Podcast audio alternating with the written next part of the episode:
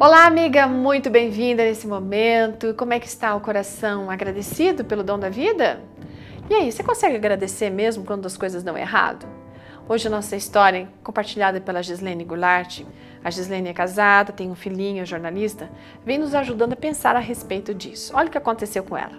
A Gislene e o marido estavam prontos para sair de férias. Aí eles colocaram a moto dentro de casa, lá no meio da sala, e combinaram com o vizinho para que ele cuidasse da casa deles. Lógico, eles conheciam o vizinho e tudo mais, e deixaram a chave da casa com eles.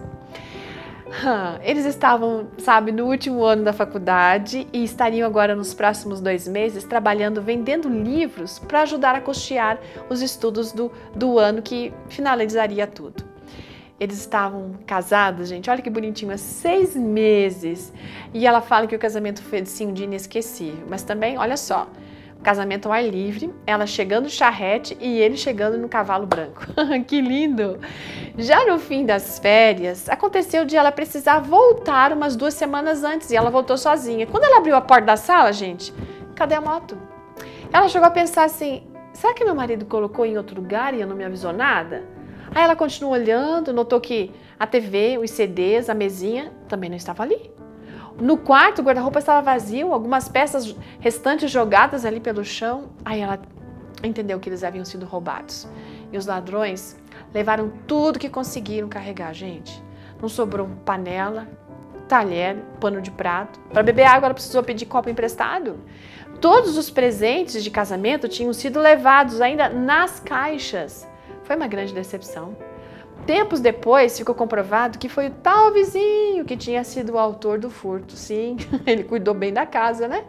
Enquanto eles estavam fora, ele, esse vizinho acabou se mudando e levou a mudança dela junto, gente. E aquele homem realmente não era cristão, porque ele a, e a mulher viviam brigando. Tanto é que aquela guirlanda na porta que estava escrito assim: aqui vive um casal feliz, eles não levaram, deixaram lá. Naquela noite, ela foi assim, dormir em estado de choque. Mas mesmo confusa, aprendeu duas lições. Primeiro, graças é, a Deus ela tinha usufruído pelo menos uma vez todos os presentes que ela tinha ganhado. Não havia deixado nada para usar em algum momento especial. Isso a gente tem que aprender. Tem mulher que guarda uma coisa para usar não sei daqui quanto tempo. O momento é hoje, porque a vida tem que ser celebrada hoje, cada minuto. A segunda coisa que ela refletiu é sobre o cuidado de Deus. Em vez de ficar desesperada, indignada, é, porque Deus permitiu aquilo, ela começou a agradecer por aquilo que ela tinha e não ficar brigando por aquilo que ela tinha perdido. E você consegue fazer isso? Agradecer a Deus pela esperança que aquece seu coração, agradecer em vez de ficar reclamando, se lamentando por aquilo que não tem? Que tal trabalhar a gratidão começando hoje? Sabe que diz é, Tessalonicenses 5,18? 1 Tessalonicenses diz assim: deem graças em todas as circunstâncias, porque esta é a vontade de Cristo para vocês.